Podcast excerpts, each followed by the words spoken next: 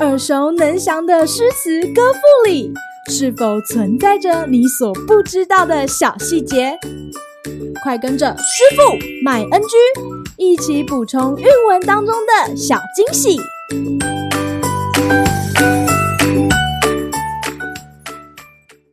大家好，欢迎来到今天的师傅麦恩居。今天要和大家介绍陈子昂的《登幽州台歌》。前不见古人，后不见来者。念天地之悠悠，独怆然而涕下。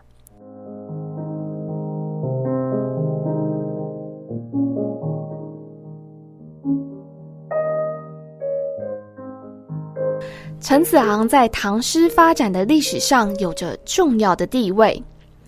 唐代以前的六朝时代，流行华美柔弱的文学风气。而陈子昂认为，这样的风气使文学作品不再能传递文人的真情实感，因此他主张创作应该要回到汉魏时代那样的风骨，透过质朴雄浑的语言来传递诗人的寄托。出于这样的理念，陈子昂成为唐代古文运动的先驱。方回在《银葵绿水》中称他为“唐之诗祖”。唐代的许多大诗人，包括李白、杜甫、白居易与韩愈等人，都受到他的影响。陈子昂在唐诗中的地位，可说是祖师爷的等级呢。幽州台相传是战国时期燕昭王为了招揽人才所建造的。燕昭王李遇贤者在历史中是出了名的，他谦虚又不惜重金聘请有能力的治国能臣，造就燕国一时人才辈出、国力富强的盛世。当时政治失利的陈子昂登上幽州台，想起燕昭王的事迹，更深感怀才不遇的郁闷，因此写下这首荡气回肠的名作。今日 NG 点，小朋友是不是很好奇，为什么这首诗前两句是五言，后两句却有六个字呢？原因是这首诗不属于任何固定的体式。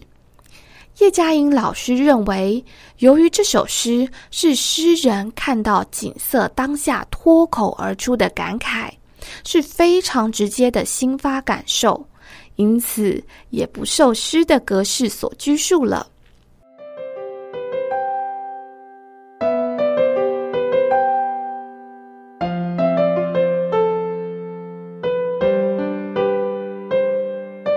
对政治有着远大抱负的陈子昂，登上幽州台时，感到无比的感慨，于是叹道：“前不见古人，后不见来者，憾恨自己与过去同样有理想的前贤生不同时，又不知道后世是否有人能理解他的意志，由此生出寂寞的情绪。”诗人接着写下。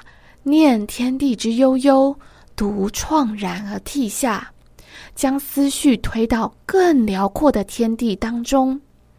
天地也就是无限的宇宙，在广阔的时间中，自己显得更加渺小，孤独感也就更加深刻了。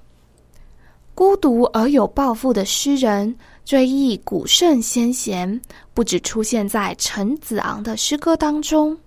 叶嘉莹老师便指出，杜甫想起宋玉时写下了“怅望千秋一洒泪，萧条易代不同时”，辛弃疾也曾有“不恨古人无不见，恨古人不见吾狂耳”的词句。司马迁则说，作品要长之名山，传之其人。从这些例子当中，可以看见有才智、有理想的诗人们感到孤独的时候，也将这份孤独寄托到宇宙时空当中，渴望在过去或未来得到能理解自己的知音，而从这被提升到天地高度的孤独感，也能感受到诗人理想与气度的宏大。好啦，今天的师父卖 NG 就到此结束，我们下回再见喽，拜拜。感谢收听今天的师父卖 NG。想要了解更多有关韵文的趣味知识，请记得按下订阅键，follow 我们，让你的诗词歌赋不 NG。